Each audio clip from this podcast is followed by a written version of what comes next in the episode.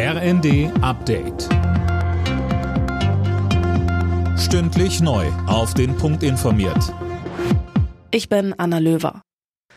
Das Deutschland-Ticket wird kommen. Das hat Kanzler Scholz nach Beratungen mit den Ministerpräsidenten nochmal deutlich gemacht. Bei dem Treffen haben Bund und Länder die letzten Hürden für den Nachfolger des 9-Euro-Tickets aus dem Weg geräumt. Knackpunkt war zuletzt noch die Frage der Finanzierung.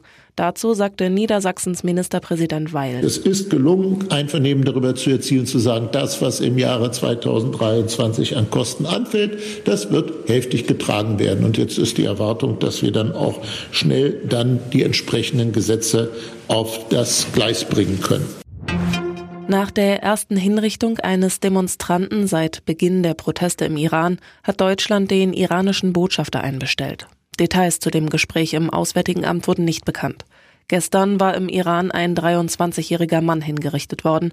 Das Regime hatte ihm Kriegsführung gegen Gott vorgeworfen.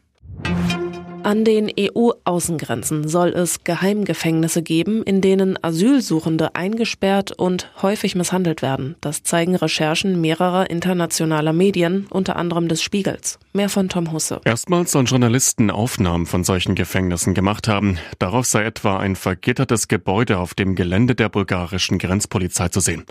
Von Asylsuchenden heißt es, Geflüchtete würden teilweise mehrere Tage lang ohne Wasser und Essen eingesperrt, bevor sie dann wieder über die Grenze zurückgeschickt werden.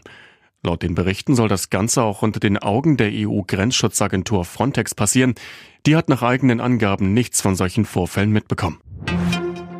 Mehr als jeder dritte Deutsche will wegen hoher Stromkosten bei der Weihnachtsbeleuchtung sparen. Das zeigt eine aktuelle Marktforschungsumfrage. Dabei haben vor allem Menschen über 65 angegeben, dass sie in diesem Jahr weniger auf Lichterketten und Co setzen. Alle Nachrichten auf rnd.de